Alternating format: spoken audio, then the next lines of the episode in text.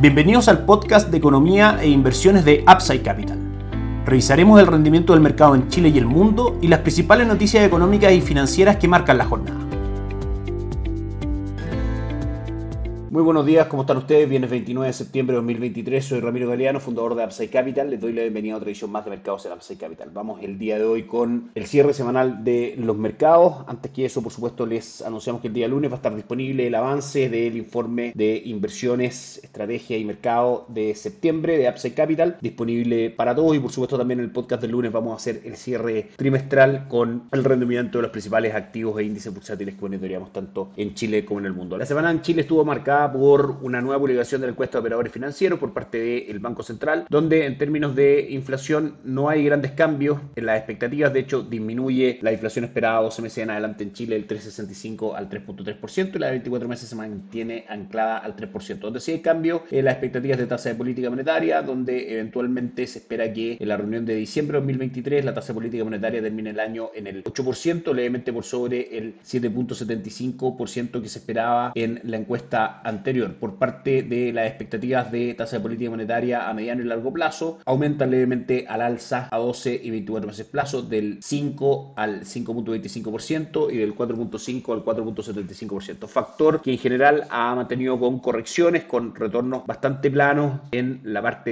de renta fija local, donde nuestra recomendación de inversión consiste por supuesto en fondos money market para inversiones de corto plazo, menor a 8 a 12 meses. Por parte de AU, fondo performance con retorno durante el año del 7.53% y por parte de Principal, cartera de conservación de capital a 6 meses con retorno al 7.47%. Para posiciones de renta fija de mediano y largo plazo con horizontes de inversión superiores a un año, nuestro fondo base Itaú Dinámico mantiene un retorno durante el año del 5.03% y las carteras de conservación de capital a 18 y 36 meses plazo, retornos del 6.43 y 4.33%. Claramente podemos ver sobre todo en el comportamiento del fondo Itaú Dinámico un efecto de corrección a la baja dado este ajuste al alza de las expectativas de tasa de política monetaria. Esperemos que durante la próxima semana, cuando ya empecemos a conocer datos de inflación y IMASEC en Chile, la situación en ese sentido se revierta. Es sumamente importante estar claro con los horizontes de inversión. Estas correcciones en renta fija son absolutamente normales para portafolios de largo alcance, es decir, de duración mayor a un año, y el ciclo de rebaja de tasa de política monetaria en el que estamos claramente apunta a que la renta fija en el mediano y largo plazo va a tener un mejor retorno que fondos money market y que depósitos a plazo. Pasamos a revisar el cierre del día de ayer de Elipsa, cerró en 5.824 puntos, subiendo un 1%. Dólar peso ayer cerró la jornada 910 con 20, prácticamente sin variaciones durante el día. Hoy retrocede fuerte en sus cotizaciones, prácticamente 17 pesos, cotiza en 893 con 60, impulsado a la baja principalmente por los datos de mediciones de precio en Estados Unidos,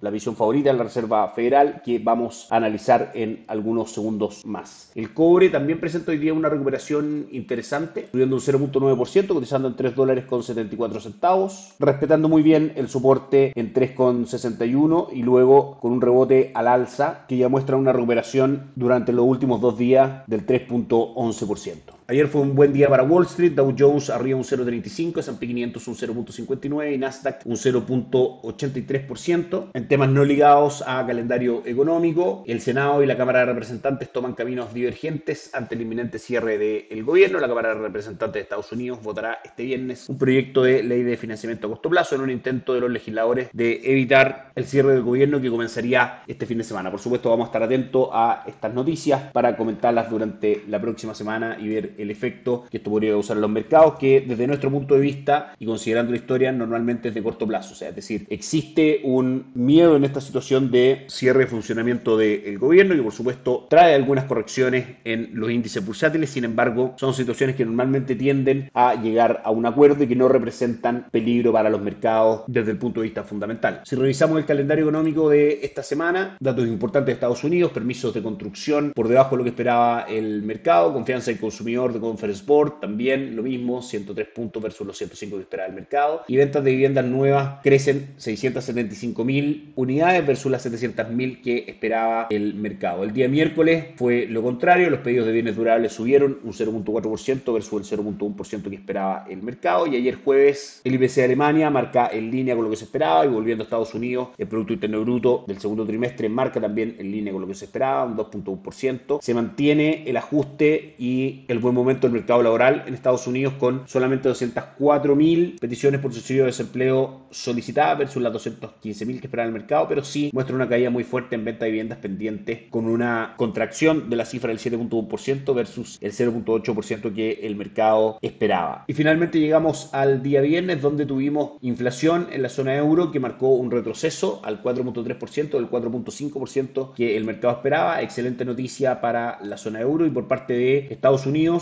precio del gasto en consumo personal, la medición favorita de la Reserva Federal para monitorear el movimiento de los precios. En su medición subyacente mensual marca 0.1% por debajo del crecimiento que se esperaba del 0.2% y en su medición subyacente anual un 3.9% en línea con lo que esperaba el mercado pero por debajo del 4.3% anterior. En su medición total marca un 3.5% en línea con lo que esperaba el mercado. Nos referimos por supuesto a la medición anual y en la medición mensual de toda la canasta marca un avance del 0.4% por debajo del 0.5% que esperaba mientras que el gasto personal se mantiene con un crecimiento del 0.4% 4% en línea con lo esperado, pero por debajo del 0.9% del mes anterior. Todo esto en un contexto donde malas noticias macroeconómicas, es decir, noticias de contracción de índices sectoriales, de menor actividad económica, son buenas noticias para el mercado, dado que son argumentos para que la Reserva Federal no siga subiendo su tasa de política monetaria. Y caídas en las mediciones de precios, como la que vimos hoy día con el índice PCE, el que acabamos de comentar, precio de gasto en consumo personal, son también muy buenas noticias, dado que son también argumentos para que la Reserva Federal no avance en subir la tasa de política monetaria y comience pronto el proceso de recorte de la misma. Por último, los mercados reaccionan de buena manera a estas noticias. En Europa, a esta hora, el Eurostock 600 sube un 0.74, el DAX alemán un 0.79 y todas las plazas bursátiles principales de Europa con un día positivo en cuanto a retornos. El dólar index cae hoy día un 0.18% y en Estados Unidos Dow Jones termina con un alza del 0.11% en la semana hasta este minuto de S&P 500 y en Estados Unidos Dow Jones marca hoy día un avance del 0.09%, S&P 500 un 0.47% y Nasdaq un 1%. Eso es todo por hoy, que estén muy bien, nos encontramos el día lunes, por supuesto con el avance del informe de estrategia de inversiones de Upside Capital y también con las estadísticas finales del cierre del tercer trimestre del año 2023, tanto para los activos de índices de Chile y el mundo. Que tengan un excelente fin de semana. Gracias por escuchar el podcast de Economía e Inversiones de Upside Capital. Te invitamos a visitar nuestro sitio web y contactarnos para brindarte una asesoría objetiva, sin sesgo y con una mirada global para tus inversiones.